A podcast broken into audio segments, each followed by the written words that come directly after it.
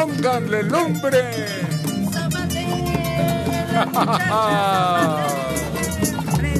Mira lo que está haciendo. ¿Qué está haciendo? Lo que mejor le sale. Travesuras, travesuras, travesuras. Acompáñalo, Checo. No lo dejes solo, Esther. Vámonos a bola, vámonos a bola. Venga. ¡Vámonos, Fernando! Chispas. Eso es Porque allá quienes están. La chica electrónica. Argelia. Y Rubí. A bailar. Al son que les toquen. Toca. Ay, qué bonito es estar de lo que uno quiere. Ay, qué bonito es estar. Darle un beso si hay lugar y un abrazo si se puede y sin darlo a malicia como aquel que nada debe. Ahora acabo de llegar del Agualulco, de bailar ese jarabe tapatío, como dicen que lo cantan y lo bailan las muchachas bailadoras del Bajío. Ahora acabo de llegar del Agualulco, de bailar ese jarabe moreliano, como dicen que lo cantan y lo bailan las muchachas bailadoras de los llanos. Tacón.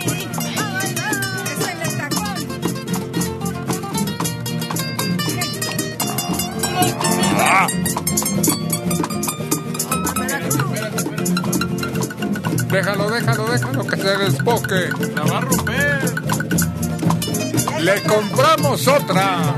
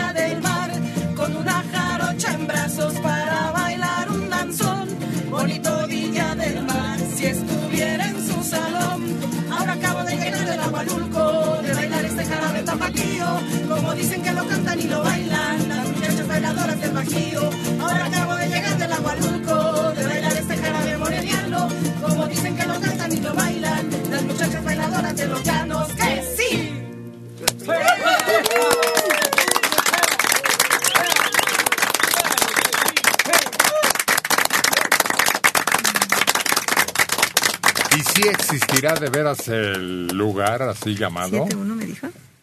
Agualulco. Yo nada más la canción, pero el lugar no lo ubico si es que existe. Pero dice que está cerca de Villa del Mar. Mm, No, Villa que- del Mar es una playa y un local en donde se hacían fiestas populares, bailes, llevaban grupos y era entrada gratis a favor de el pueblo de Veracruz. Yo tenía entendido que Agualuco estaba cerca de Jalisco. Un día estaba viendo por ahí, se me hizo raro el nombre y lo busqué. sí está por Sí ahí. existe, Sí. pero es por acá. Sí, es, es raro porque se habla de, de, de, de Morelia, de... Ah, sí, y del Bajío, Sí, del como Bajío. dicen que lo cantan y los Y lo bailan las mujeres bailadoras del Bajío. Hay tantos lugares en México que es muy difícil ubicar. Y las canciones remarcan su presencia, su, su ubicación. ¿Sabes cómo yo me imaginaba Villa del Mar como si estuviera en Cuba?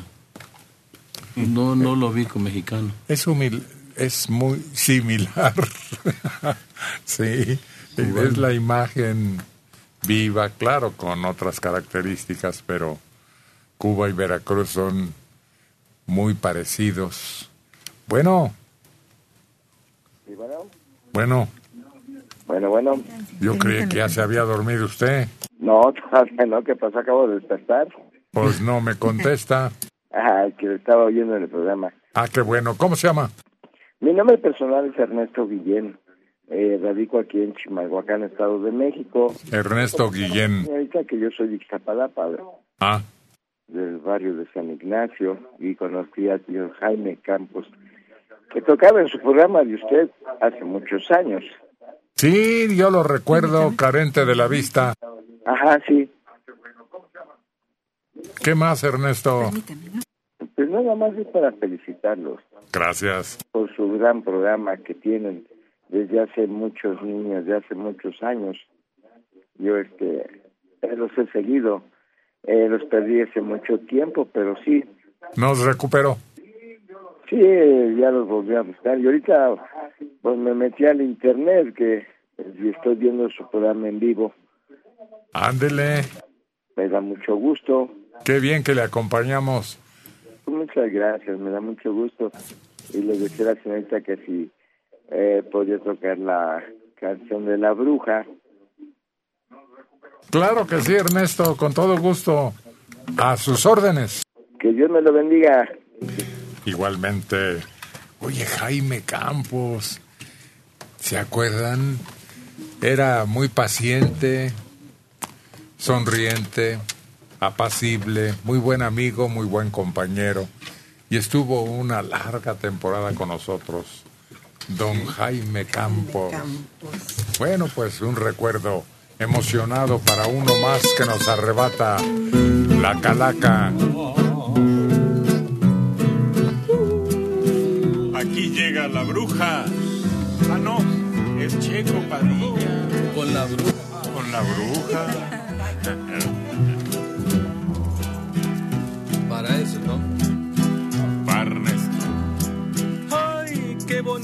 es volar a las dos de la mañana, a las dos de la mañana. Ay, qué bonito es la cara, volar la cara de bruja. Subir y dejarse caer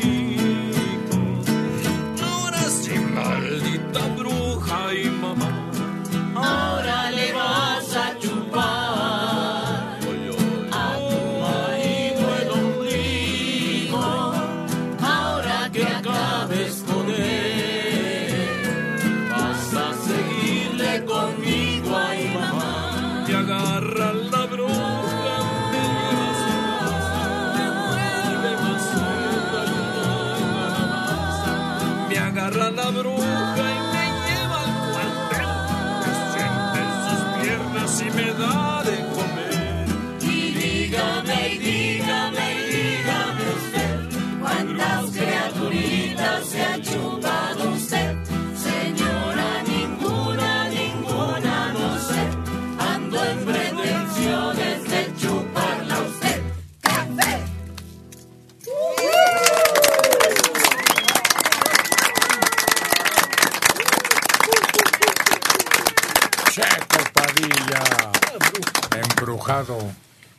Jesús Valle Gómez. Agualulco es uno de los 125 municipios de Jalisco. El nombre completo es Agualulco de Mercado. Sí, tiene toda la razón del mundo. Muchas gracias. Que significa lugar que rodea el agua. Agualulco de Mercado. Está cerquita de Tequila, allí en Jalisco. Como señalabas tú, Tamagotchi. Así que sí lo ubicaste bien. Que ahí el atractivo turístico son piedras bola. Su origen se desconoce y existen solo en tres partes de nuestro planeta. Son tamaño y perfecta redondez. Están formadas por un cristal volcánico de obsidiana y se formaron hace más de 40 millones de años. A mí no me consta. Ni quería. Bueno. Buenos días. A sus órdenes. ¿Con quién parlamos? Con Ortiz Hernández Francisco. Don Francisco, adelante, le escuchamos. A mí me quisiera ver si que la niña Rubí Esmeralda cantara la canción este, Todo sigue igual, por favor. Claro, le preguntamos a ver qué opina. Eh, A sus órdenes, Francisco. Adiós, gracias. Lo mismo para usted. Agradecimiento y hasta la próxima.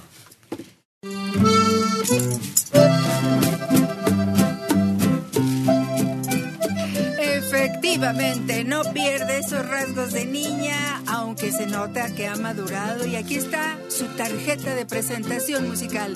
Rubí. Esmeralda.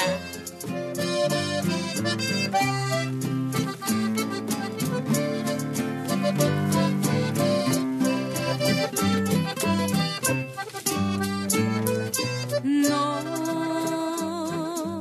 no te preocupes por mí, todo sigue igual como cuando estabas tú. Sí, es cierto que no hay calor, ni en la casa y el olor de tu cuerpo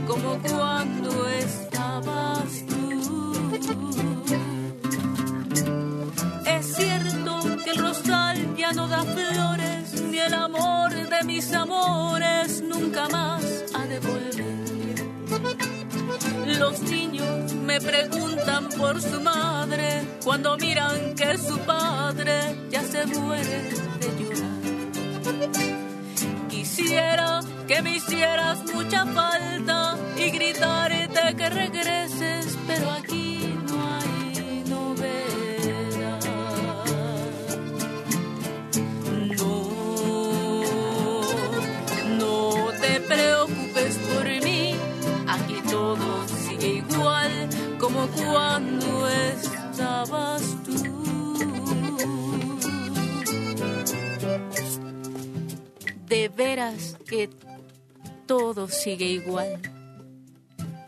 Los cuadros cuelgan de las paredes como tú los colocaste.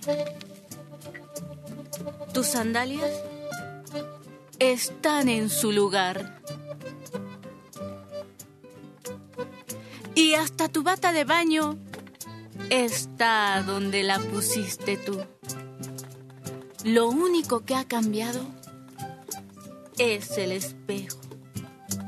Ahora, cada vez que me veo, me reflejo una figura con unas sombras profundas bajo mis ojos y unas arrugas que empiezan a amenazar mi rostro.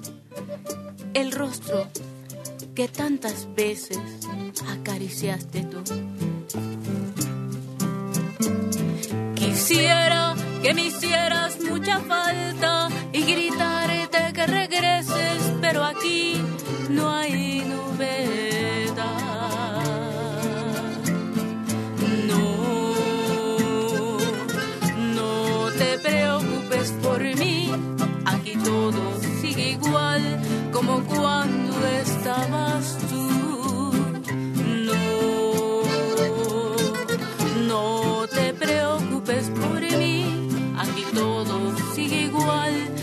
cuando estabas tú.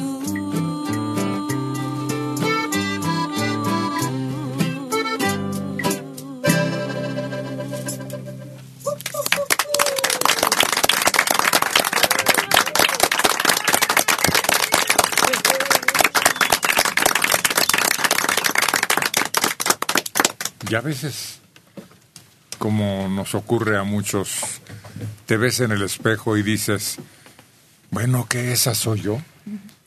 Sí, ¿Y qué estoy haciendo aquí? bueno.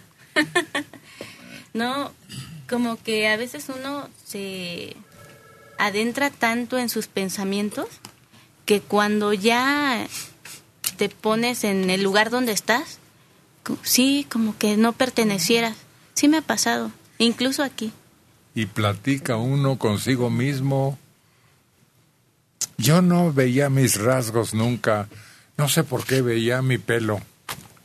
Lo usaba muy alborotado, ¿te acuerdas? Y largo. Chino, lo tenías todavía más chino. Sí, pero yo no sé, y luego empecé a ver la primera cana y las que sucedieron a esa, y, y arrugas casi no, es curioso, pero me decía el médico que atiende la piel que lo que pasa es que tengo muy grasoso, ¿Tienes la piel muy grasa?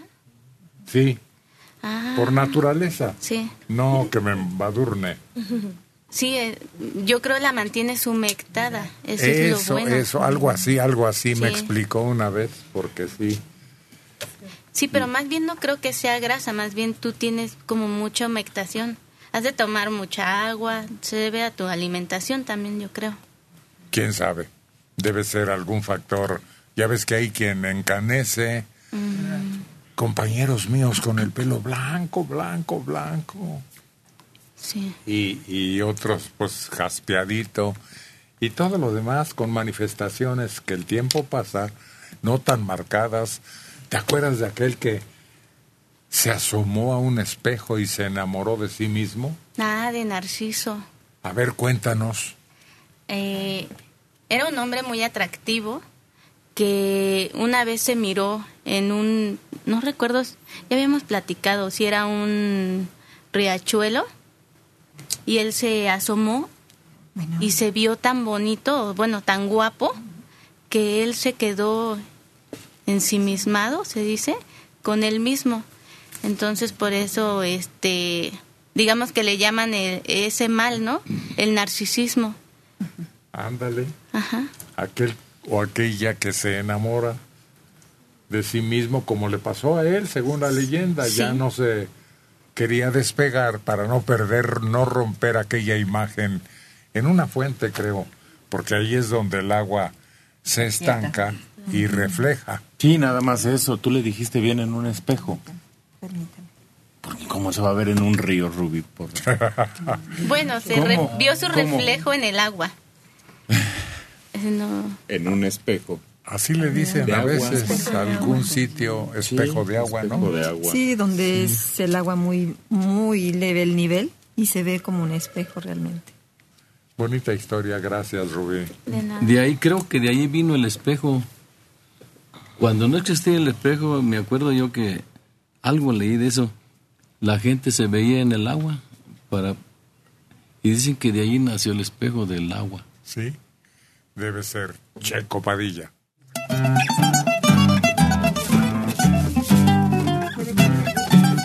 Dos guitarras y dos voces vienen a continuación y traen este ritmo igual que nosotros baile, son Checo Padilla y Carlos González, el Tamagotchi.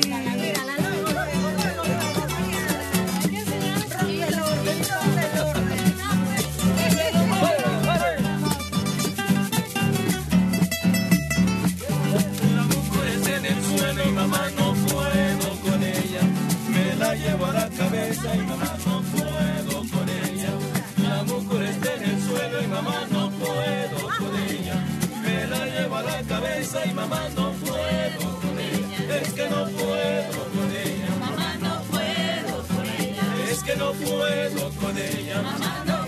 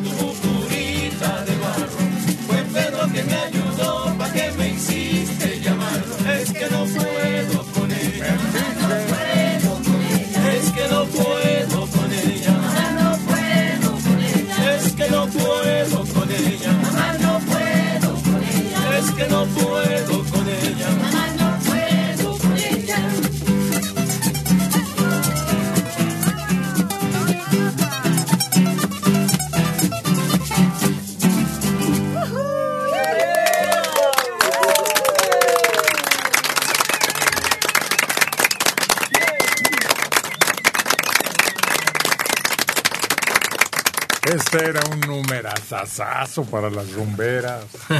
es que yo soy de aquella época y para mí Pues la Tongolele nada más por el renombre que alcanzó, pero la que sí me fascinaba fue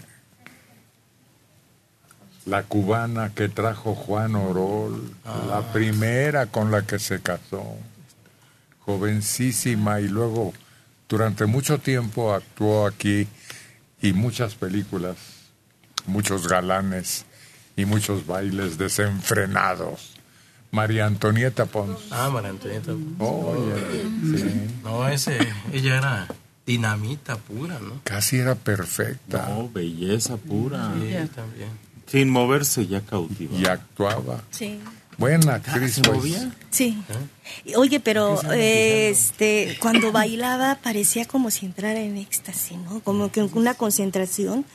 Solo ella. Llegaba un momento, un solo de ella con los tambores o los tumbales. Qué bárbara, ¿eh? Qué bárbara.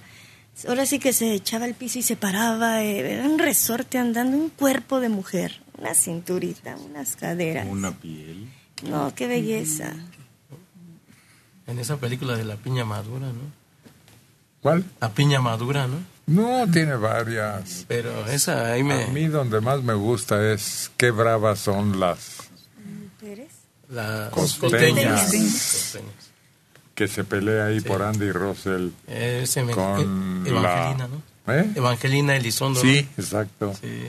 Se la Sí. disputan. Pero fíjate que ahí todavía se la gana todavía María Antonieta de Evangelina. Yo sé que Evangelina es muy guapa, ¿no? Sí, pero sí. Una vez nos llamó alguien que trabajaba a su servicio. Ella vivía muy apartada ya al retirarse, muy solitaria. Y nos llamó y dijo que la señora nos escuchaba en estos programas. Entonces estábamos en la W. Hace ya tiempo que falleció. Sí. La verdad no supe ni cuándo. Bueno, así que, como dices, como que de repente se desapareció, ya no hizo nada. ni Se aisló, sí, como que pues también los años, ¿no? Se le vinieron encima, como es lógico, y ya quería que la recordaran en sus años cumbre. Y Yo creo que es lo mejor y lo más digno. Pero es que era toda una escuela cubana de mujeres que al final estaban marcadas por la época, la etapa, las circunstancias del misma, de la misma isla, ¿no? Que era en su tiempo Las Vegas de Estados Unidos, hace 60, 70 años. El Tropicana. Sí, todas tenían que bailar, que cantar, que actuar, que ser bellas, mantenerse en todo, completas, artistas, no era nada más encueradas. Había un par de gemelas con Pérez Prado, las ¿qué? Dolly Sisters. Las Dolly Pero esas eran actrices, es que no, no es cierto. Si algo tenía Orol, es que las descubría en la calle. Ni eran artistas, ni era nada. Lo que él tenía era ojo para la belleza. Y se las agarraba tiernitas. ¿Y en Cuba todas bailan? Todas. Y en Cuba Bien, Por- casi todas son bellas, muy bellas. Está la película esa de Cuba Baila y te das cuenta que todos tienen el ritmo. Todos todos bailan. Sí. Oyen tantita música y parece que les empieza a entrar la temblorina. Oye, un bolero lo hacen después bailador. Y dices tú, pues, ¿qué pasó? Estaba romántico y ya terminan bailando. Es, es que es genial, como que ya lo tienen, ya lo traen. Oye, y no solamente eh, vi a un muchacho también así de color que estaba bailando salsa hace poco, y no solamente en cómo, expre cómo mueven el cuerpo, o las piernas, los brazos, sino su expresión de la cara, era una, le volteaba yo a ver la cara, era una expresión de tanta alegría y te sonreía y volteaba, ¿no? Los ojos para todos lados. Digo, qué bárbaro, es que traía un salero. No sé si así sea, pero vi un video donde la gente está común y corriente como todos estamos en la calle. De repente empieza a cantar una señora en, en lo alto, en su balcón, haciendo sus cosas, y se van integrando más personas, más personas, y empiezan a cantar todos en el, en el lugar donde están sin, sin premeditación, sin nada, así muy espontáneo, y todos cantan, todos bailan. Sí, pero eso ya desde chiquillo. Yo vi algo así, un video, de unos niños, cinco niños, uno tocando alguna madera, y todos, y los niños chiquitos de 6, 7 años ya bailando y todo bien desataditos. Ya de chiquito traen esos los cubanos. es que era parte de su religión en África, de donde descienden. Y eran bailes también así frenéticos, ¿no? Hasta el delirio. De hecho, se hizo muy popular en varias voces Bapalú, que trae eso que tú estás mencionando ahorita, los rituales. Pero digan, Y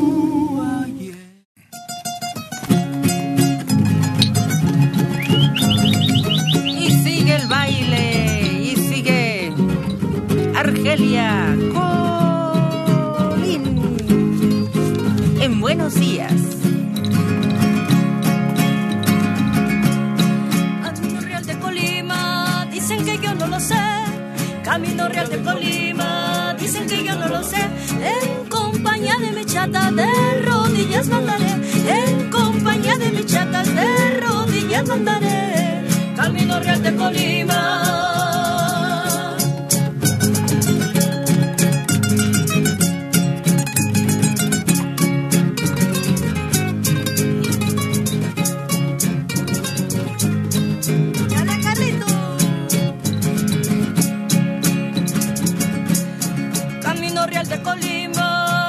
Quisiera acordar. Camino Real de Colima, no me quisiera acordar los trabajos que pasé en ese camino real. Los trabajos que pasé en ese camino real. Camino Real de Colima.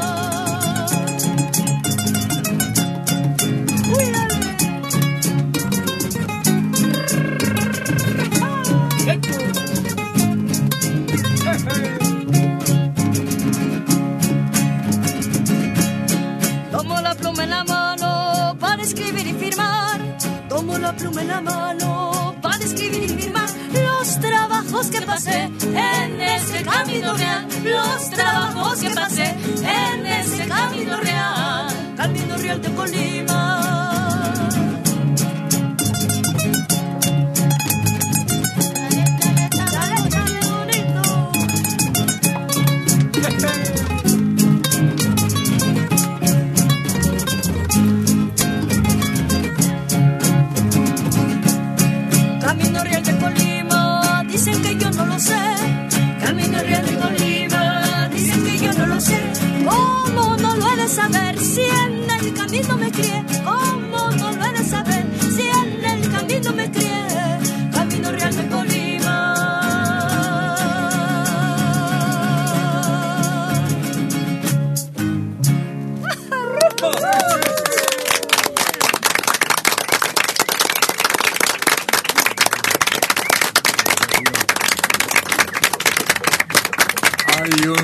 Que se hermana con este, aquel que dice, señor carretero, Le vengo a avisar que sus animales se le iban a rogar, unos en la arena y otros en la mar. Señor carretero, le vengo a avisar.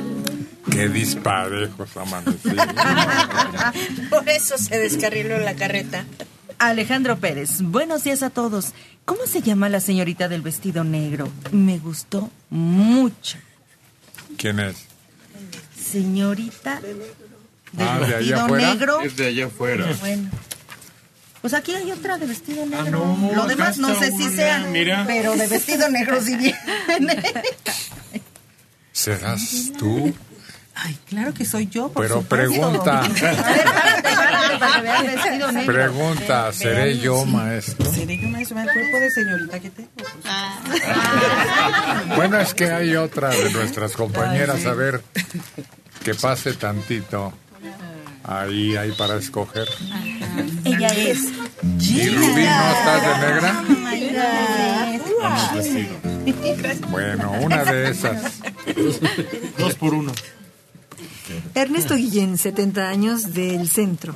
Gracias por la canción La Bruja. ¿Cuál es el nombre de la poesía que alaba al padrastro? Hace tiempo que no la recuerdan. Se llama... ¿Cómo? ¿Padre Sol? Padre Astro. Padre Astro, sí, sí. Así es. Hace una derivación en el significado de padrastro, ¿no? De padrastro a padre astro. Sí, por ahí ha de andar.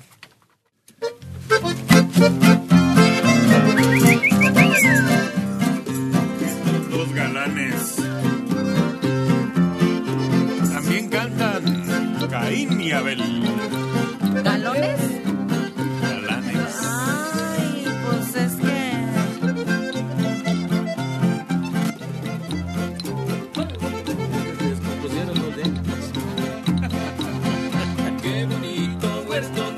Flor de Dalia.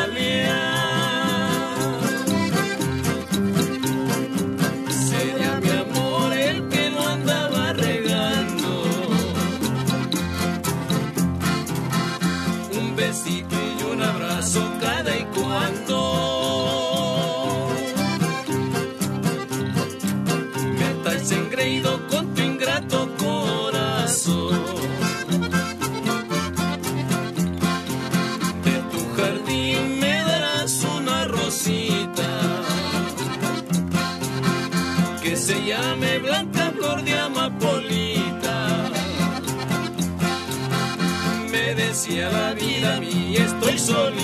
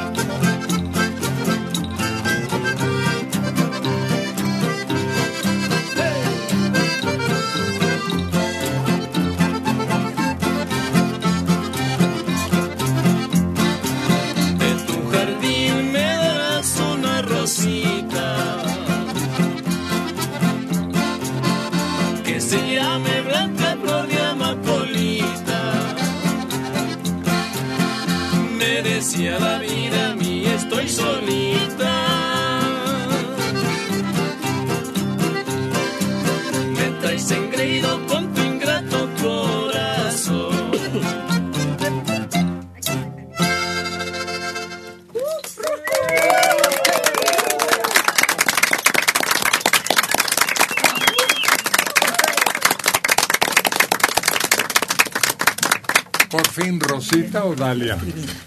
Flor de Dalia. Pero pues ya después pura Rosita. De tu jardín me darás una. Ah, sí, sí. Pues es también rosa, ¿no? No, no, pero son muy diferentes. Flor y rosa no es lo mismo. ¿Eh? Flor y rosa no es lo mismo. Permítame. ¿Cómo? Flor y rosa. No. Y también dice amapolita. Sí. Bueno, es que la otra, la, la Dalia. Dalia es este, la ciudad de la capital, ¿no? Digo, la, La flor, la flor nacional. sí. Se hace una exposición cada año. Sí, en los viveros de Coyoacán. Ándale. Sí. Es la que simboliza esta ciudad. Mm. Alguien la escogió, pero tú pregúntale a la mayoría de la gente y no lo sabe. no Pues- es muy popular la Dalia. Quién sabe, no, ni la conozco, que yo recuerde así. Y ahora lo que hay son como nuevos colores de Dalia que antes no existían. ¿Han de hecho combinaciones? Ajá. Igual las rosas también hay colores hasta por temporada, por moda. Las rosas por el Tepeyac, ¿no? Y, y la Nochebuena porque es oriunda de aquí. Pero la Nochebuena no es flor. Bueno. Es un error común que no. Pero como No flor se la compran, la quieren y la ponen de adorno. No, no, pero no. En las rosas tienen unos eh, tonos tan peculiares que hasta nombre les han puesto. El rojo, rojo intenso le llaman luto de Juárez, por ejemplo. Hay unas combinadas ya de dos colores, no sé cómo lo hagan. Y la Nochebuena también ya hay unas con pétalos, bueno, las hojas blancas, salpicadito de color rojo. Son En las nuevas. dalias también. Hay una variedad inmensa de colores. Sí. Pero la característica de la dalia es que es muy pesada, es una flor muy, muy- con muchísimos pétalos que hace que, que pese la flor. Muchas veces vence el tallo, Entonces, ¿sabes? Tienen que ponerles algún reforzador para que no se, no se caigan. Pero lo que digo es que no le hemos dado publicidad. Es decir, uno ve los tulipanes y sabe uno de qué está hablando. Y aquí ves una dalia y no piensas, ay, mi flor nacional. Aquí el cempasúchil creo que es la flor más famosa. Pero la más rica es la de calabaza. Sí, sí. ¿Quién sabe? En cuanto hay temporada La más rica en es la- quesadillas No, es no, una no, delicia. No, no, la más rica en este país es la flor de amapola. Es que esa te, te trae muchos problemas la flor de amapola. ¿A mí por qué? Permítame, sí. Pues a la gente que, Espérame también. que mira, yo conocí un cuate que le nació una, una, una planta de esas, ¿no? Sí. En su casa y ahí la tenía. Y creció, creció, creció hasta arriba, parece como cola de león, Espera. así. Y floreó. Y este, creo que pasó un helicóptero y se la vieron y tuvo problemas con esa planta. Ah, sí, sí iban a bajar del helicóptero. Coger una maceta. Fíjate Es que, que mi tenía mamá... sembrado toda la azotea. Está contribuyendo Sí. con la naturaleza. Mi mamá dice que cuando ella era niña, en su escuela estaban los unos camelloncitos sembrados con amapolas y que la flor es muy, muy, muy bonita. Había en los jardines de las casas de campo, claro.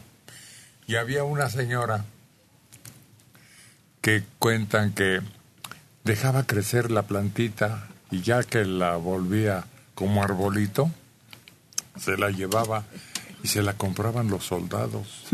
Y con eso, zapatos para sus chiquillos, que tenía tres. Fíjate, Héctor, que allí en Uriangato había mucha amapola y no sabían ni qué, ni qué flor era. Y había en el jardín, en todo el jardín había esa flor, pero la gente, yo creo que, pues uno ignoraba que, que fuera este tan, pues llamativa la, que, y tan, que esa era una droga muy, muy fuerte. Y ahí en el jardín de Uriangato había mucha, pero pues, pues no la conocía la gente. Estábamos muy ignorantes, yo creo, de eso. Hasta dicen que le llamaban a dormidera, que porque arrancaban una y la ponían bajo la almohada y funcionaba para quien padecía insomnio. Oye, yo una vez fui a Xochimilco a comprar tierra para plantar pues, otra cosa y nació una de marihuana. Y creció altota, ¿eh? La verdad. ¿Y sabes qué? ¿Y sabía? No, no la probé. Te voy a decir lo que hice. No, llegó una visita a la casa de ustedes y que me Gracias. dice, ¿por qué tienes esta planta? Le digo, porque está bonita, me gusta. Hasta que me dijo que era, la, que era de marihuana y ya tenía como botoncitos de bolitas chiquitas que son que le salían, no sé. Y me dijo, ¿me regalas una? Le digo, sí, llévatelas. Pero pues ya después cuando me enteré que era eso, yo la eché en alcohol. Y que me dijeron que así la podías este, conservar para cuando tuvieras un dolor que te Pero se algo. combina con otras, con otras. Fíjate, Héctor, que te quiero decir que en la casa de mi hijo, allí en California, está permitido tener este matas de marihuana. Y yo conté como unas ocho allí en, en el patio de ahí de su casa y que está permitido. Entonces te podemos encargar aquí cuando Sí. vayas nuevamente. Pues nomás que me la dejen pasar para acá. No, no les vas a decir. Pero se dan cuenta. este, Escóndela. No, pues sí se esconde en las, mal- en las maletas de abajo, es donde... No en las maletas, en los calzones. No, no, es peor. ahí- ahí Entonces yo no quiero nada. Es que, Va a llegar esculcado. es que esas cosas tienen unos perros tan abusados que nada más, hay unos perros que nada más dedican a eso, a la droga. No, pero no detectan la flor, sino ya procesada. Y solamente es lo de en medio.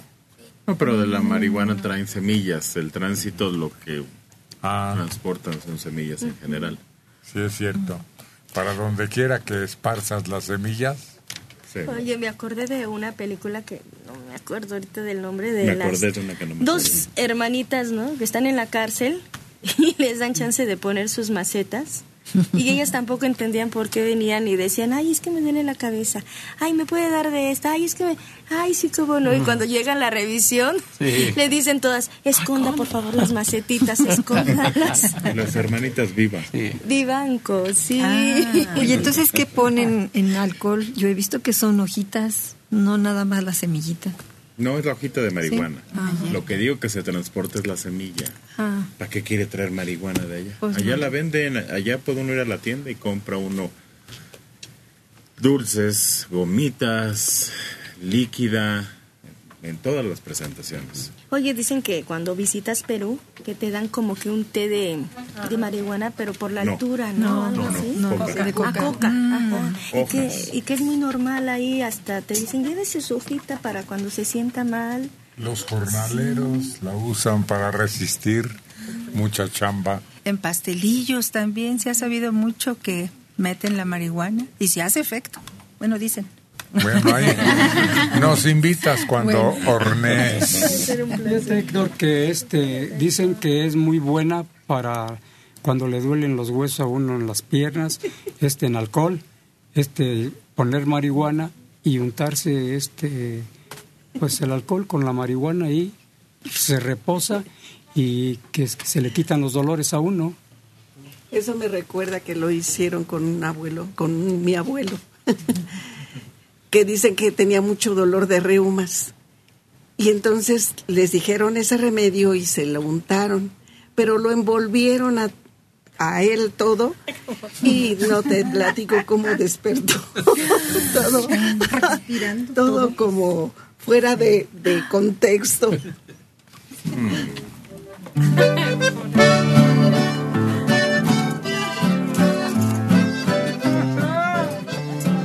Platican mucho. Les falta cantar.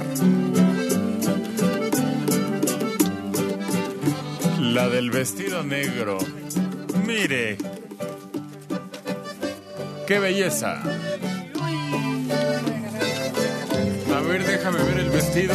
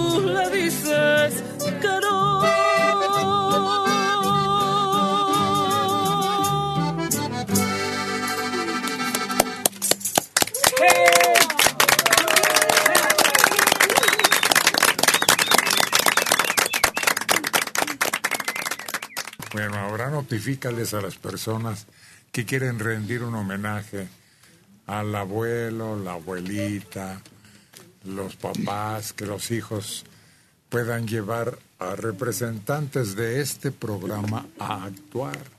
Ahí tú hazte bolas. Ah, bueno, pues lo, lo único que tiene que hacer es marcar por, obviamente Lo que aquí, tiene que hacer qué, por qué, hablar pero por qué, teléfono. para qué. Para que deje sus datos. Pero qué estoy diciendo, que les digas de qué se trata. Pues que nos puede contratar Eso. a todos, a cualquiera de los compañeros. Y usted puede hablar aquí, usted dice yo quiero contratar al que a usted le agrade, No es deja sus datos. Es que lo vuelven negocio.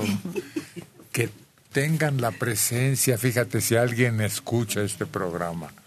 La compañía. Y los identificas y, y qué sorpresa cuando le llevan a uno o dos elementos. Si quiere llevarnos como un regalo muy especial, un regalo sorpresa, Ándale. estamos para servirle Sí. todos los cantantes. A ver si se enseña la electrónica a Sí. hacer publicidad. Para mi. Sí. También. También hay perros que oyen el radio, aunque no lo creas. Lo tuyo, yo estoy. es que, bueno, pues es que estoy aquí yo. y como yo empecé a anunciar, pues me tengo que fijar lo que dices. Sí, hasta los perros oyen, ya nos ha Ya, tocado. ¿qué- qué hay que hacer? Bueno, que llamen por teléfono, dejen sus datos, su número Oye, telefónico, no su nombre grites completo. ni los regañes. Ya. Bueno, ay. No, pues así, ¿quién se va a interesar con una persona tan brusca, tan violenta? Regañona. No, no soy regañona, pero a lo mejor sí hablo golpeado. Bueno, lástima, echó a perder totalmente eso que llaman promoción.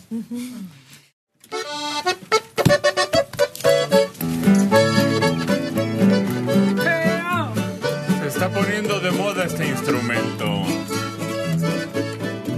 Este es el que mejor lo toca. Isidro. Tierra de Dios.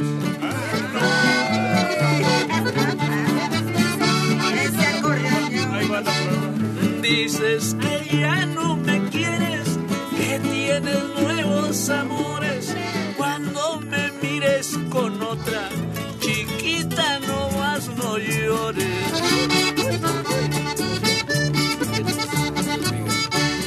Si ya no me quieres ver, ¿para qué lo andas contando? Campana sonando.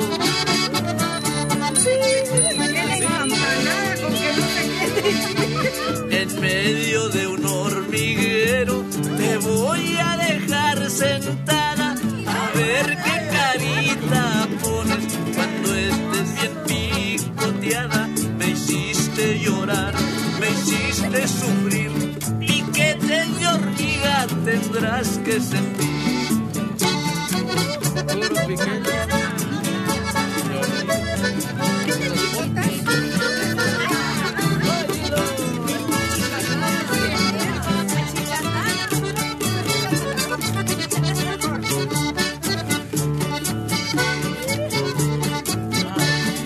Debajo de un guisaquito hizo unido un conejo, quisiste jugar conmigo y te puse la aparejo.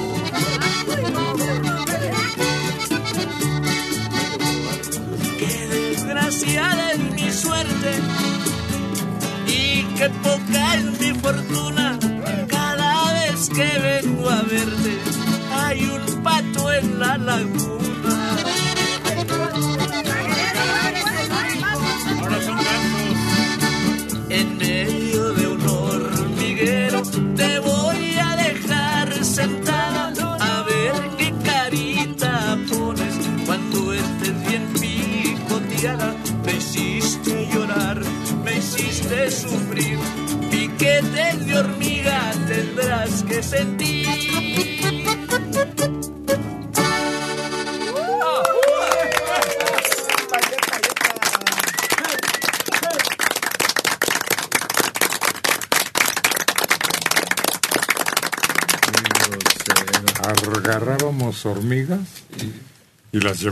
A otro hormiguero lejos.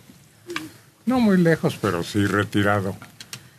Y de inmediato salían las del otro hormiguero y acababan con ellas, les cortaban la cabeza. Sí, se hacen yodo, se hacen manojo, pero se pelean, bueno, se matan. Se amontonan. Sí. ¿Quién sabe cómo? Como que todos los animalitos, hasta nosotros, estamos acostumbrados a defender nuestro territorio. Eso yo lo hacía con los chapulines y también se mataban. ¿Tampoco? Sí.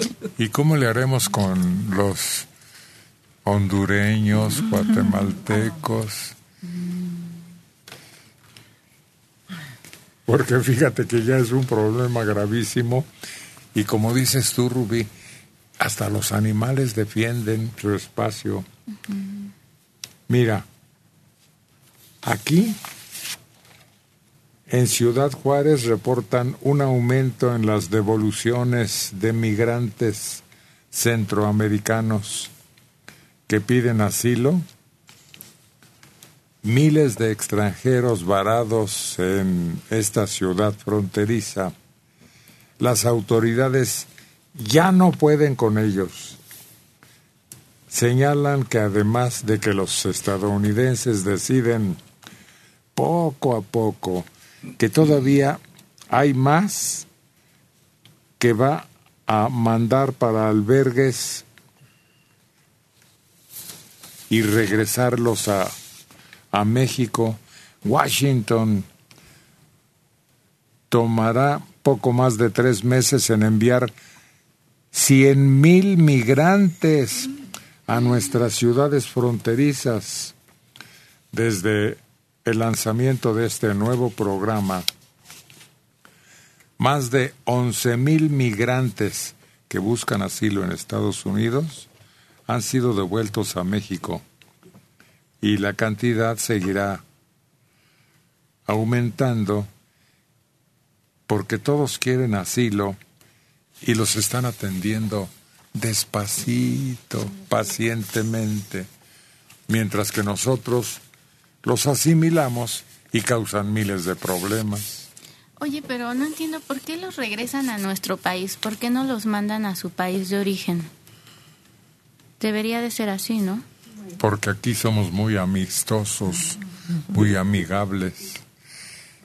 Y dice el propio presidente que debemos tener compasión porque huyen hasta del terror de la muerte de ellos y sus familiares. Oye, pero el buen juez por su casa empieza, ¿no? Pues sí, Oye, fíjate, lo que a mí me impacta es que tú metes un documento en migración y tarda en re- responderte de tres a cuatro meses. O sea, esos tres o cuatro meses vamos a tener varados aquí a todos los que nos regresen. Ha de ser muchísima gente, ¿cómo los vamos a mantener?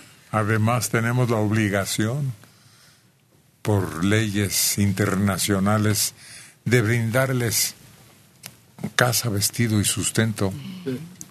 No, yo creo que no, Héctor, porque no agradecen. Es pura gente que, que viene a ver qué consigue, ¿no? Ahí en Chihuahua, el albergue que tenían eran mucha gente, lo quemaron. ¿Para qué lo queman si les está sirviendo a ellos? Se salieron corriendo a las 3 de la mañana y los alumbradones.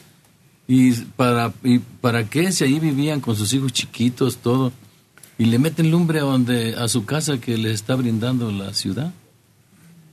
Es una encomienda que nos heredó Estados Unidos. Mm. Pero todavía no, todavía no somos país seguro. Todavía no nos comprometemos a eso.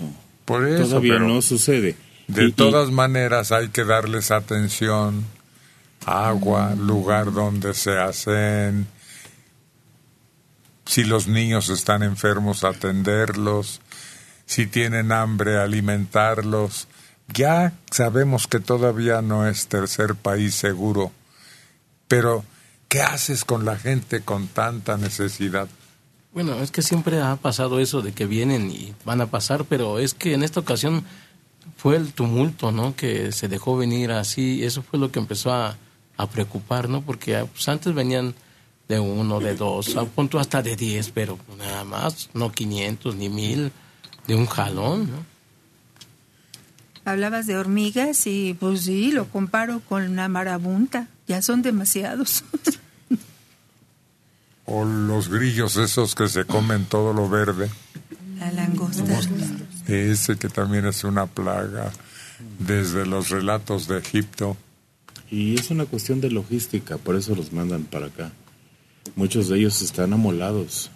Se pasan seis meses en Tijuana y su cita es en Denver o su cita es en otro estado, porque los casos no se atienden siempre en la frontera. Entonces tienen que viajar a veces de la frontera siete horas para llegar a su juicio. Y si no llegan a su juicio, pierden la oportunidad de seguir apelando por obtener una ciudadanía, una residencia. ¿Y qué se irá a hacer aquí, pues? Pues campamentos, ciudades, ya lo hemos visto. Los japoneses hicieron ciudades prácticamente allá en el norte que eran muy bien ubicadas. ¿Qué vamos a hacer con tanta gente que va a tener que recurrir a lo que sea para proveerse de lo necesario? ¿En qué situación vamos a quedar? Es que no sería un problema si hubiera justicia, si hubiera legalidad, si hubiera policía. No importa la gente que llegara y la gente que llegara se tendría que comprometer a cumplir las leyes. Es decir, un mexicano cuando atraviesa la frontera se vuelve un ciudadano ejemplar. ¿Por qué si es el mismo mexicano? Pero si traes a los chiquillos, les tienes que dar alimento, protección, Vacunas, todo. diversión, educación. Y están expuestos absolutamente a todo. Es angustiante el verlos eh, por allá por el Estado de México principalmente, cómo andan las mujeres con los chiquillos cargando a media avenida o sobre vías principales de mucho tránsito, pidiendo un taco, pidiendo que comer. En algún momento plantearon eh, que fueran empleados en las nuevas obras estas enormes que están proyectando por parte del gobierno, tanto el tren que va hacia Toluca como el de Mérida algo, porque finalmente es gente que necesita trabajo. No todos los locales van a abarcar esas obras para poder emplearse en ellas. Una medida fue esa y ojalá la lleven a cabo por lo menos. Hay otra situación muy grave. Está la cantidad de chiquillos que vienen solos, que ya han pensado hasta darlos en adopción.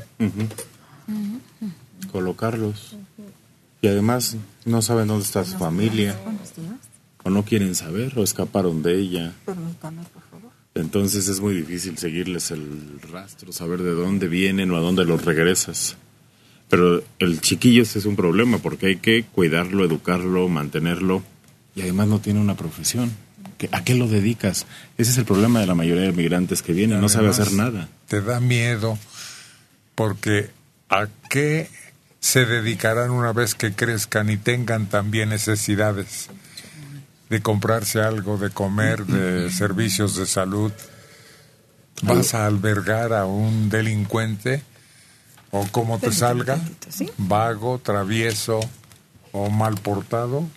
¿Y a qué riesgos también está sujeto si después va a haber reclamos? Porque ha sucedido. Bueno, sí, yo mandé a mi niño, llegó a tal país, ahí le dieron asilo, pero ya le sucedió tal o cual cosa y quién responde. Y el gobierno, como dijo, pues aquí los recibimos, tiene que dar la cara. La medicina, los hospitales no tienen medicina y esa gente se enferma con cualquier cosita porque come de, de lo que encuentra. Ahí tú pasas en tu carro y hay, yo he visto personas que les dejan o algún pedazo de pan que les sobró a ellos y, ay, porque mi niño está enfermo, La- las señoras algunas embarazadas y yo y con cinco o seis niños en la retajila, ¿no? De niños y todos pidiendo, en- te, te ponen en un tope. Ahí, ahí están ellos. Es que a los que vienen los coyotes les dicen que si llevan niños es más seguro que les den asilo humanitario. Y ahí vienen cargando a los escuincles que ni son de ellos. Son niños pirata. Como cuando veíamos Pues- aquí a una señora que alquilaban bebés y sentada en una banqueta, ¿no? Y todo el día dormidita la criatura y la mujer pidiendo y que se los alquilaban para que despertaran la piedad de los que iban pasando. Pero ¿te acuerdas el agregado de crueldad? Que los narcotizaban Para que no despertaran. para que estuvieran dormidos. Y para que no tuvieran hambre durante el día, te duermes. Fíjate, y si eso, de eso no estuvimos observantes, vigilantes durante mucho tiempo que se veían las famosas Marías en la calle y conmovían y decías, bueno, es gente de aquí. No se les atendió. ¿Qué se va a hacer con tanta gente que para muchos dicen, pues son extraños, aunque son humanos y necesitan y estamos expuestos a lo mismo? Con ellos, ¿qué misericordia podemos tener? Pues el presidente está a favor de que los tratemos bien. El Papa está a favor de que les demos trato humanitario. Y a nosotros y a quienes también carecen de lo más elemental en este país y no les ha llegado el apoyo.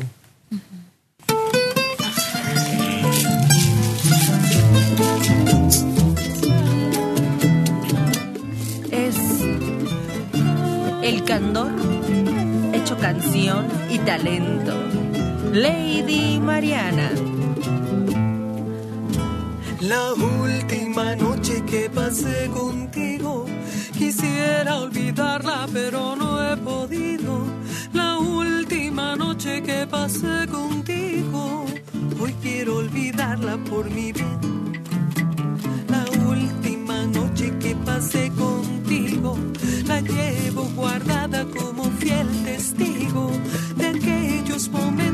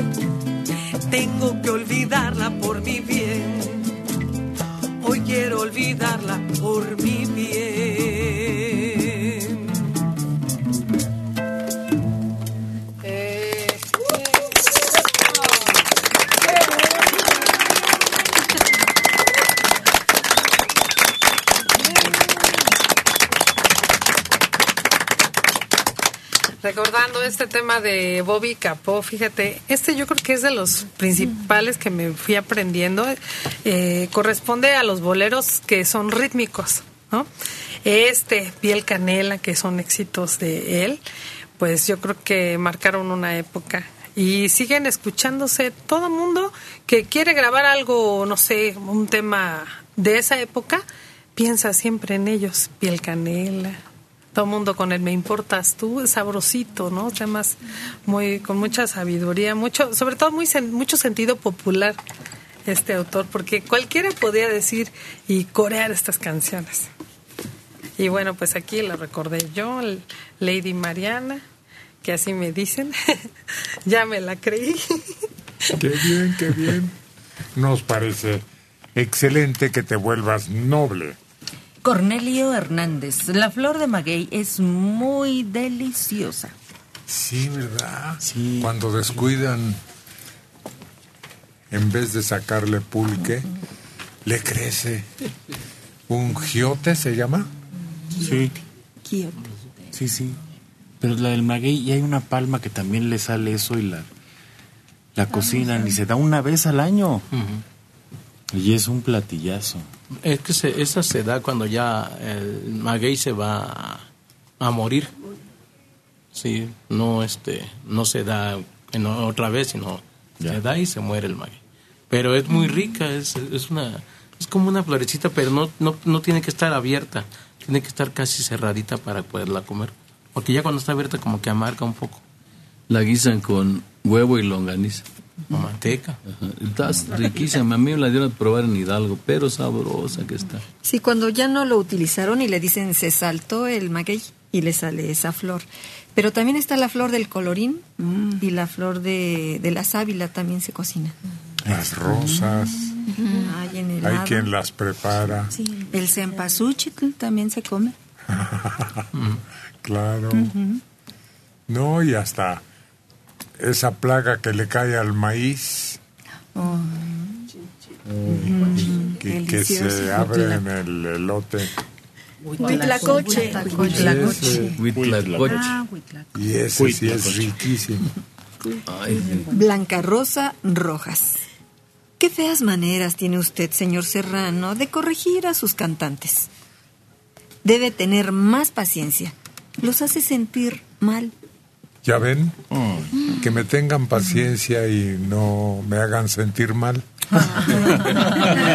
que se porten bien, que sean disciplinados, obedientes. Y si hay reclamaciones, vayan al departamento de quejas. Yo no estoy de humor para soportarlos. ¿Cuántos años lleva este programa? Y todavía me, me achacan a mí el que no use el látigo aquí. No es justo, al contrario, ayúdeme. Como aquel que le dijeron, vaya al departamento de quejas. Se fue. Señorita, ¿qué es el departamento de quejas? Sí, se- ¿me puedo quejar? Sí. Ah, Ramón Rodríguez, porque siempre habrá pobres en el mundo, yo te digo autoritariamente, abrirás tu mano y darás al más humilde, al más pobre, al más necesitado de tu pueblo. Deuteronomio 15. Bueno, sí, hay que ser generosos, amar al prójimo y compartir, ¿no? Ya sea con tu religión o quienes te rodean de tus bienes, de tu obtención, de tu esfuerzo. Pero cuando llegan así... No, no. Aquí lo explicó Rubí muy bien.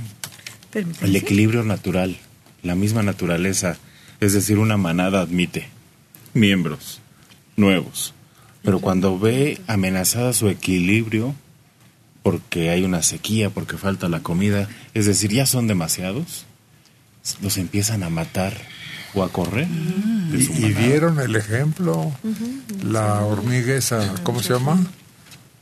Chicatana. No, marabunta. Marabunta es De Chicatana. La marabunta. Y el otro, el grillo. Pero eso salen a conquistar. ¿Cómo se llama el grillo? Imagínate. Así parecen estas personas.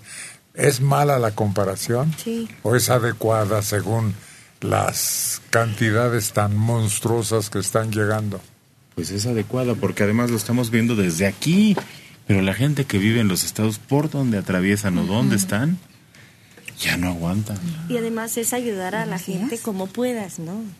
No todos, o sea, tus posibilidades no son tantas. O te ayudas tú y ayudas a los tuyos o a los demás. O sea, ahí es donde viene la disputa. Oye, yo me imaginé el cuentito ese de la hormiga y de la cigarra, ¿no? Que mientras la hormiga trabajaba y trabajaba, pues la cigarra de pachanga, ¿no? Y ahora está al revés porque pues en el cuento la cigarra se queda en la calle muriéndose de frío y de hambre por no haber trabajado, pero aquí es como si llegaran un montón de cigarras a quitarles el trabajo a las hormigas. Y a- encima pues hay que demandar a las hormigas si no quieren darle comida a las cigarras, ¿no? Que no están trabajando. Bueno, pero tampoco se puede considerar que todos vienen como zánganos a acabar con lo que uno ha hecho. No, hay gente que viene por circunstancias terribles en las que nosotros estamos igual, ya queremos correr por la violencia que aquí nos está molestando todo el tiempo. Nada más, al verlos, hay que dar gracias de estar en la posición del que da y no del que pide y del que recibe. Yo creo que tenemos que tener corazón, ¿no? Por también corazón humano por nuestros paisanos que también están fuera del, del país, ¿no? Sí, llegaron. Para que los traten bien también, porque si, si no es que tus paisanos nos trataron mal allá. A nuestros paisanos que están en el norte, no les interesa que los traten mal. Incluso lo aguantan y ya saben que están acostumbrándose poco a poco a esa situación, pero les pagan bien. Y como dice Maneli, ellos llegan y se portan súper bien. Bueno, son puntuales, no discuten. O sea, ellos a lo que van, van a trabajar. Y si te dan problemas. horas extras, Mejor para ellos. bienvenidas las horas extras. Oye, pero es que dicen hay que ser buenas gentes. Pues sí, es uno buena gente, pero a veces cuando ya te pasas de buena gente ya te llaman de otra manera, ¿no? Sí. ¿A mí? Yo creía que estabas hablando de mis compañeros. No, de- de-. ¿Verdad que no me pase de buena gente? No, no, no. ¿Verdad que sea estricto? Sí, sí, sí. ¿Verdad que regañe por la autoridad que tengo? Si no nos van a invadir, imagina aquí también. Empieza ahí. Permíteme, por favor, permíteme.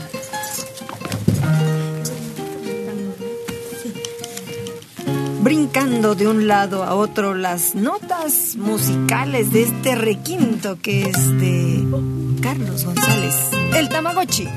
En Buenos Días.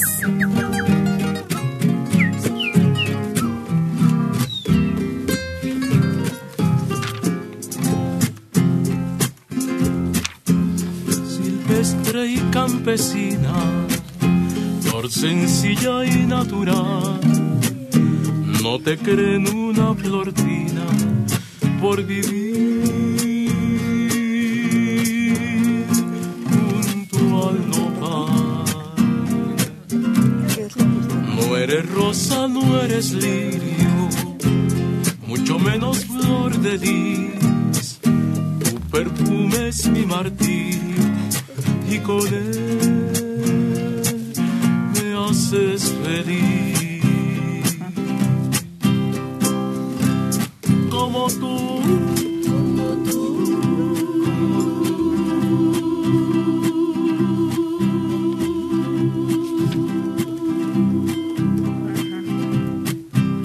mi flor silvestre, tuve en la sierra un amor, nunca supo de la suerte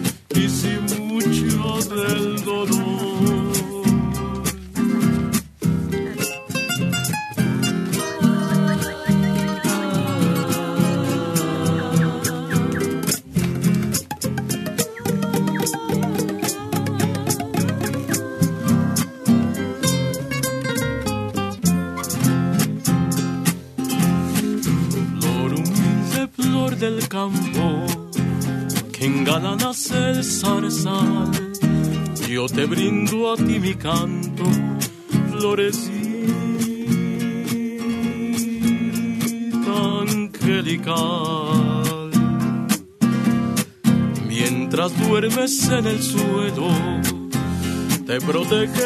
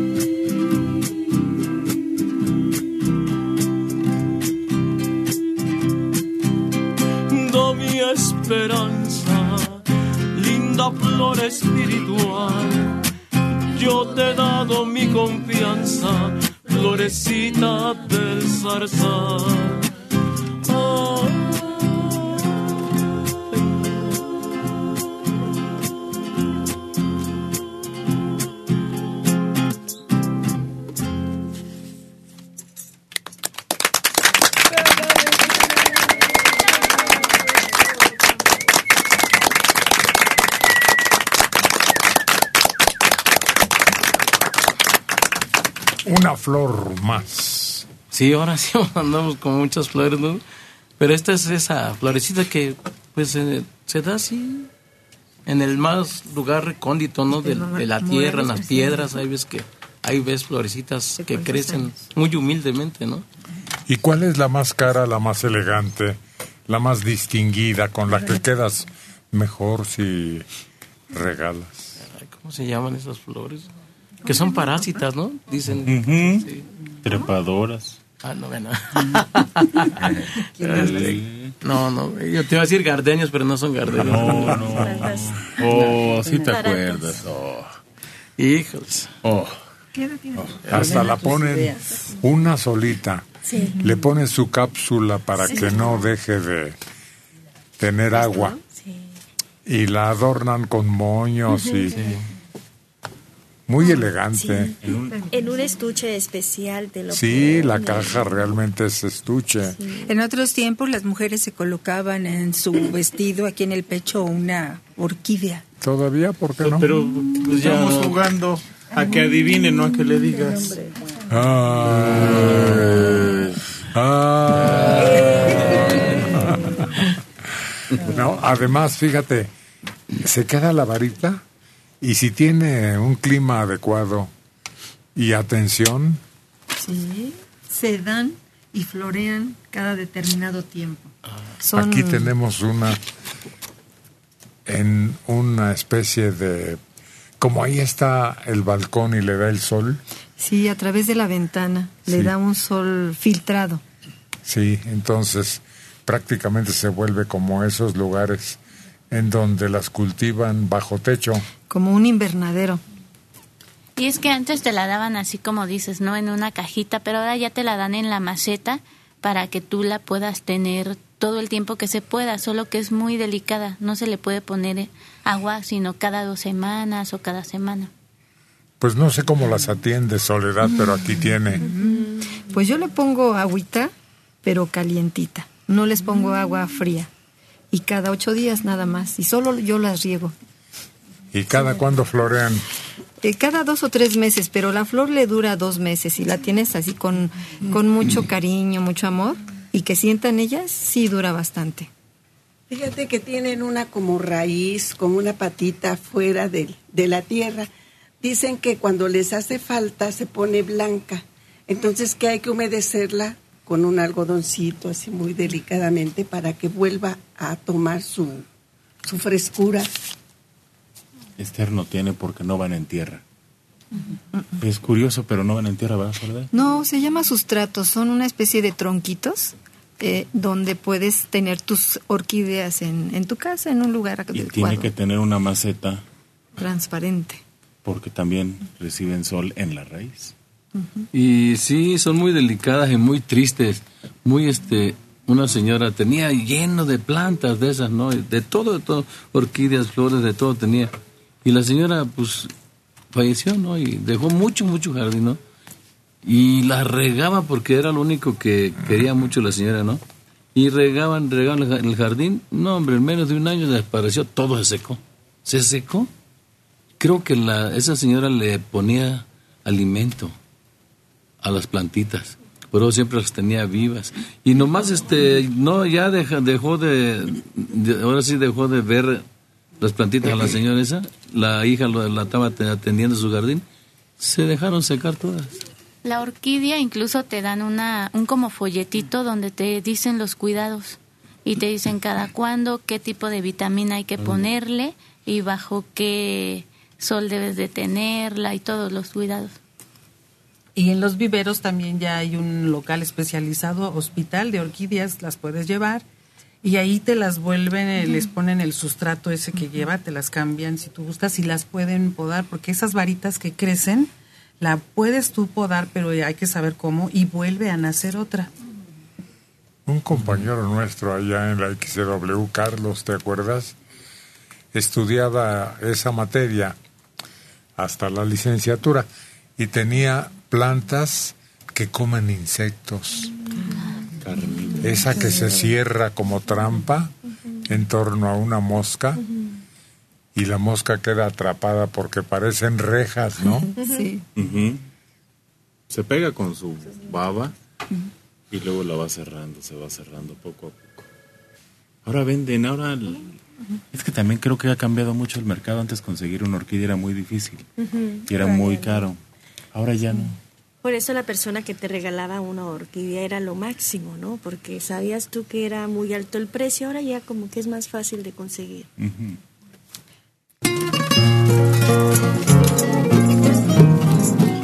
Ay, esa figura tierna. Y de muchos recuerdos y de mucha experiencia y un gran repertorio. Un lindo talento este.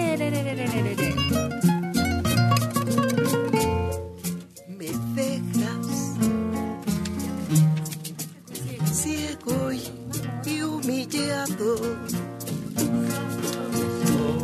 no sabes y es por eso que te vas. Esperas verme loco y humillado. Pero eso, eso sé que nunca, nunca lo verás.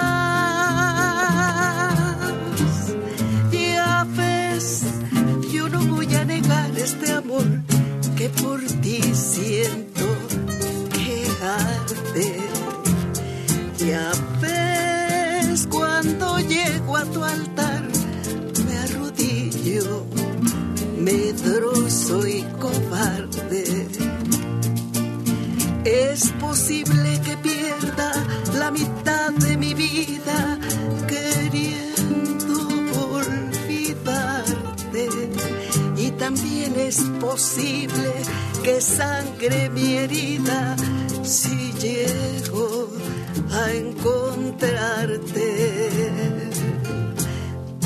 Ya ves, yo no voy a negar este amor de tus besos profanos, mas no me verás regresar con la flor del perdón en las manos y todo este amor que a tus plantas rodó como tuyo lo voy a vencer con el recio puñal de mi orgullo.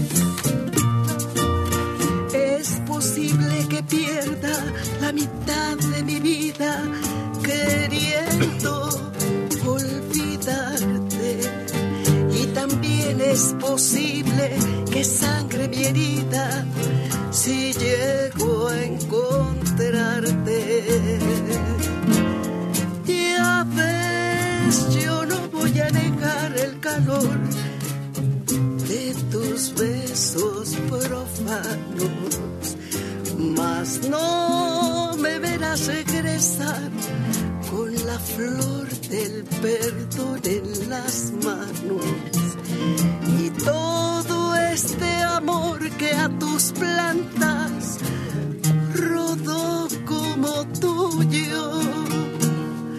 Lo voy a vencer con el recio puñal de mi orgullo.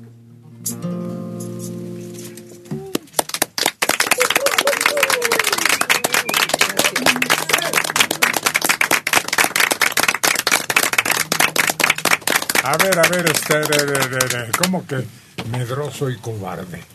Pues así dice, yo creo que se siente apenado por algo. Pero luego agarra el puñal y vámonos para emparejar las cosas.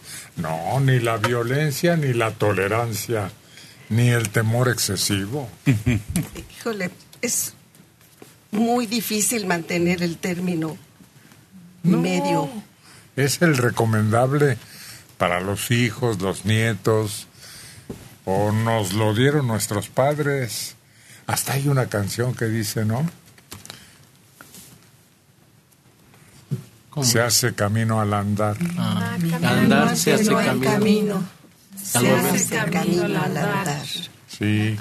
Y ese otro consejo del padre al hijo, no seas exagerado, tranquilo, no abuses de los demás, pero tampoco permitas tú que te pisoteen, en fin. Mm, pero entonces te la juego con esa que cantaron. Los caminos de la vida. Ándale, no son como yo. Sí, es cierto. ¿Te la sabes? Y es que camino, es, los, el camino de la gente es diferente para todos. Pero no, los caminos de la vida. Es Que si te la sabes. Ahorita le ponemos la Mariana, Lady Mariana se la sabe. Pues sí. ¿Sí? Que si le apoyan, sí la sabe. Tú, Tamagotchi. Sí, Tama, hombre, Es el que nos todas. cantó la otra vez. Hoy comí con el abuelo. Que más o menos tiene la misma idea, ¿no? Tama, dale. Échale, mi- échale. Mira. Deja que se acomode. Este no se acomoda, mira, mira. ¿Ves? En el camino la va improvisando. No van a decir que es un cómodo. Comodín de la baraja. Carlos González. no son como yo pensaba,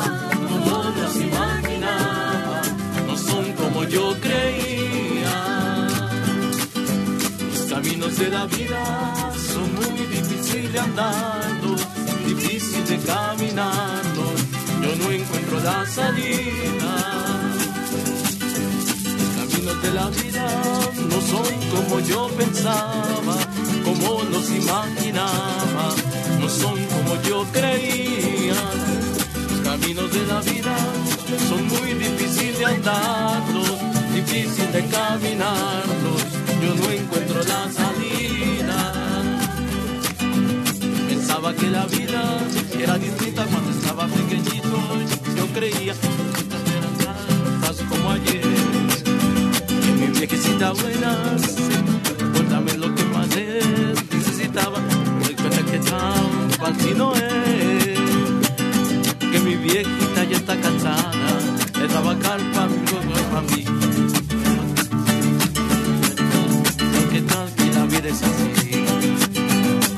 caminos de la vida no son como yo pensaba, como nos imaginaba, no son como yo creía.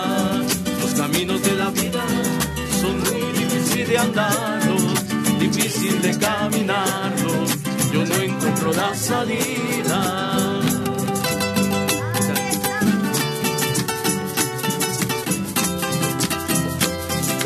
Que suene el charango.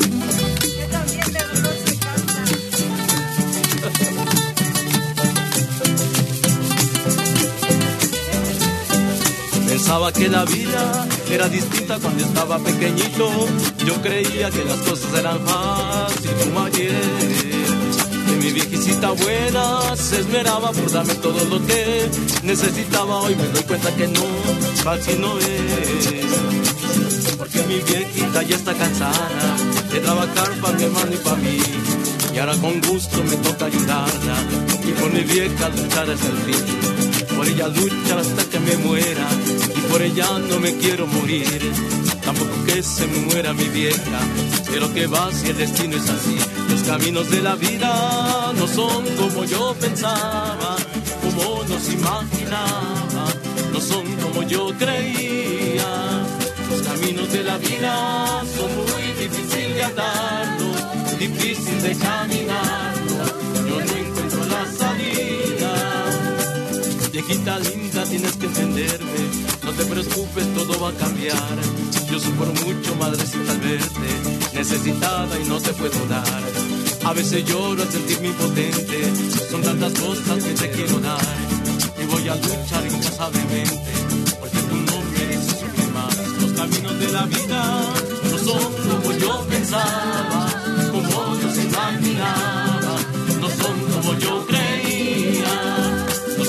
de la vida son muy difíciles de andarlos, difícil de caminarlos. Yo no encuentro la salida.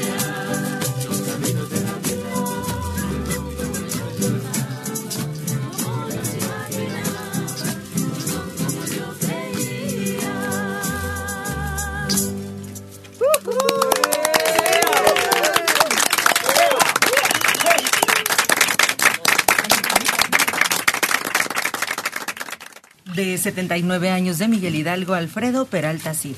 Les pido, por favor, puedan proporcionarme el teléfono del internista. 56 84 55 55. 56 84 55 55.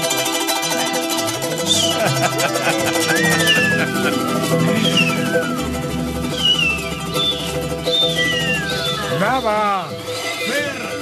Nando.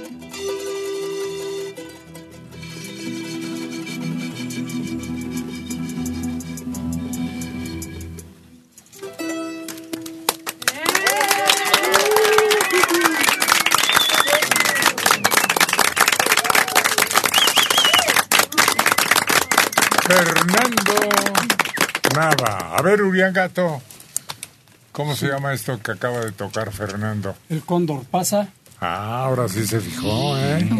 ¿Y dónde anda ese cóndor? ¿Dónde vuela? ¿De Pues anda- dónde es casi símbolo? Pues anda muy alto, ¿no? Este, ¿Pero dónde mero? pues ¿dónde será? ¿Será allá en Perú o dónde? Por allá, ¿no? Este, En los Andes, en donde está el Aconcagua, el pico más alto del continente, donde se quedaron los rescatados milagrosamente cuando ya los daban por muertos. Los sobrevivientes. Buenos días. Casi, casi. donde están esas, esas ruinas de piedra, ¿cómo se llaman? Machu Picchu. Ese Machu Picchu, ¿no? Es Sí. el misterio más profundo de cómo lo lograron. O donde está Nazca, también otro misterio. Que solo se ven desde el cielo. ¿Cómo le harían para dibujar tan perfectamente esas imágenes? Solo con patrones geométricos que también hubieran sido muy avanzados. Es ahí donde está un colibrí gigante, ¿verdad? Exacto. Y sí, está impresionante. Son pastizales, No, no, ¿no? no es terregoso y por eso es extraño que las marcas hayan quedado ahí y dicen que son aeródromos de naves espaciales. Pero hay una mujer arqueóloga que en su momento ella se dio cuenta que era un reflejo, bueno, hecho por el hombre, de líneas que hay en la constelación, que eso es lo que siguieron y tiene la forma de ciertas constelaciones, aunque aquí ya le hallaron forma que de una hormiga, hay una araña y esas figuras geométricas. Pues no, sí. no, no. Porque no tiene ese orden geométrico. No, eso está pues rebasado. Sí, el mismo Machu Picchu. eh, bueno, una vez vi unas tomas aéreas que hicieron que ya no he, no he vuelto a ver, pero en una de esas tomas, pues yo noté clarito un cóndor, o sea, la figura de un cóndor eh, en todo el Machu Picchu, no sé. No, Machu Picchu tiene cosas increíbles. Sí, sí. La unión de las piedras es perfecta, perfecta en todas las estructuras que están hechas ahí. No tienen una separación. El agua, tenían un sistema hidráulico donde en todas las casas pasaba agua limpia y pura. Hay plataformas para sembradío, Además, como escalonadas. También dicen que ahí aparecen grabados de, de lo que fue pudiera ser seres extraterrestres con escafandra. No, eso es más acá. Más arriba. Eso es en, en Yucatán. Sí, no, no, no. Además, eso de los seres extraterrestres, pues no. Pues sí. No, no, porque nada más nos trajeron y nos dejaron. Ah, bueno. Y algunos nomás los aventaron y así quedaron.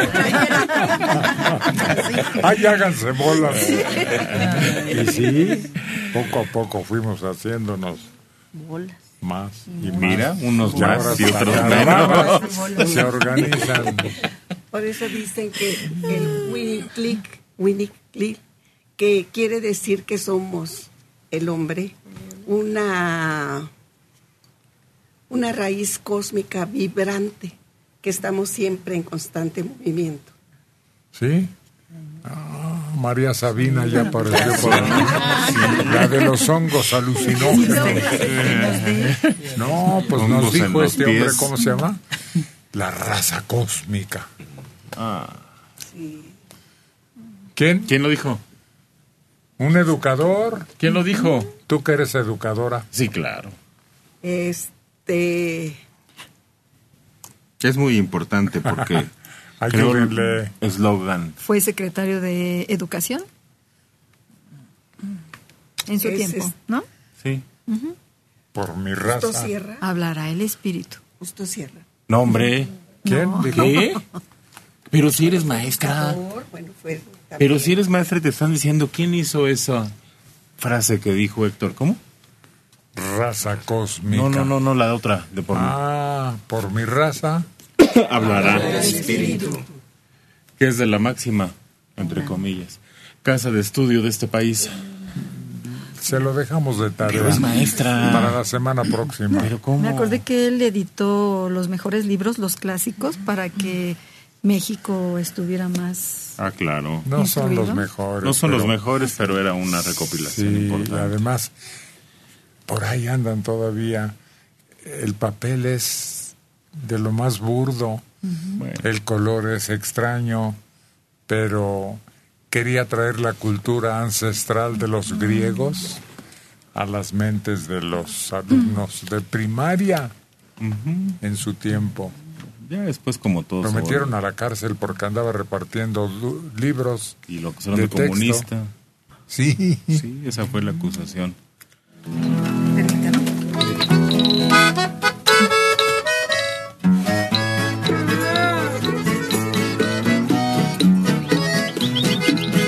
En un domingo fabuloso, aquí en Buenos Días, sacando chispas de su acordeón y de su guitarra. Checo Padilla e Isidro Castro, Caín y Abel.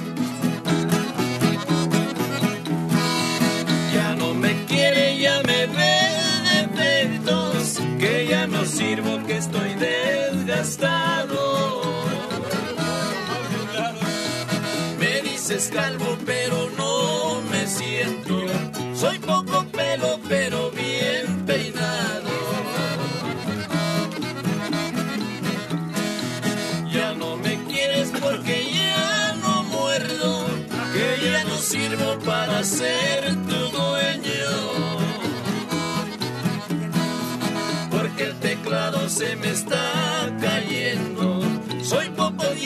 pero bien risueño.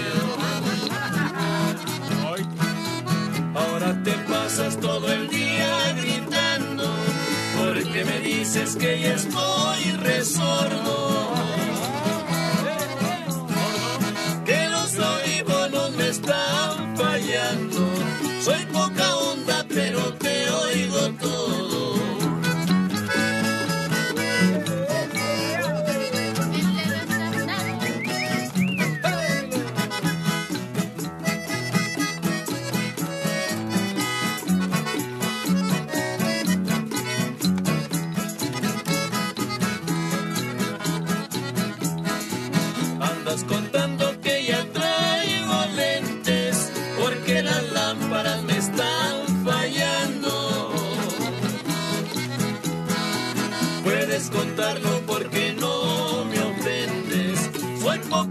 Pero yo sé dónde ando.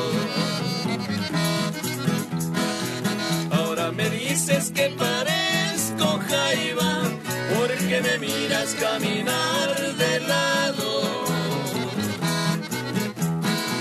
Fíjate bien cuando en la calle vaya.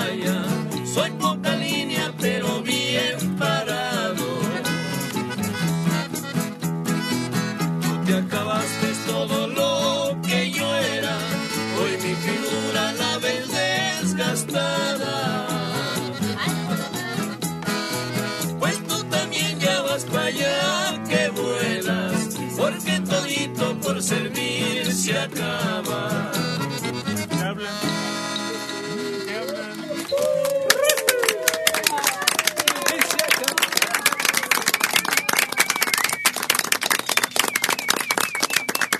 Con todo respeto, canción dedicada al gabinete. Pues sí. A mí sí me queda. Nah, gabinete ¿a o qué? tú vas a querer estar en el gabinete? Ah, que yo no puedo estar ahí. güey. ¿De qué? Pues en la cuadrilla de, desgastados. No, pero ¿qué te gustaría manejar? ¿Qué entiendes por gabinete? Gabinete. Ah, yo creía que era un grupo, ¿no? De personas. No, no es un grupo. Había un gabinete famoso del doctor. Caligari. Sí, hay un grupo y una película. Una película muy, muy interesante del cine alemán. Sí, pero está muy de aquellos años. Sí, Entonces, no, ¿qué no. es un gabinete? Pues es que es una película. Una película, ¿no? Es... No, no, no, pero también hay, por eso se llama el gabinete, del doctor Caligari, que es un gabinete. También es un lugar donde colocas cosas, ¿no? Guardas. Es un gabinete de cocina, por ejemplo. No. ¿No? No, en todo caso es un consultorio. Nada más. Sí, un gabinete era un consultorio generalmente. Pero sí había un que antes, en aquel tiempo, en la mueblería decían llévese su gabinete y ahí bailabas tra- platos, vasos. Sí, también. O también para guardar Tú cosas cállate, de estás castigada. Como maestra, no acordarse. O ya lo Sí, preguntaste. más o menos creo que sí es José Vasconcelos. ¿No? ¿Preguntas o nos dices? es que te dolía, ¿no? Sí. Quedarte con la duda. La verdad sí. Bueno. Bueno, pues el gabinete es el que nos manda. Son los ministros, los burócratas más importantes de este país. Ahí está el de comunicaciones, el de salud, el de todas aquellas posiciones clave. Cultura. Todos esos. Y como ya andan igual que yo, por eso hoy se las dedicamos con mucho afecto y sin ánimo de ofender. Oye, Héctor, ¿y hay gabinete de intendencia? ¿Qué es eso? De, de intendencia donde se guardan las cosas para la limpieza. Sí, es cierto. Sí. Sí. Nosotros podemos decir que somos un gabinete. ¿Quién, Todo el grupo, el grupo todo. No, no, ¿qué ¿Por te pasa? ¿No? No. Por el grupo. o sea, no, no. No. ¿No? No.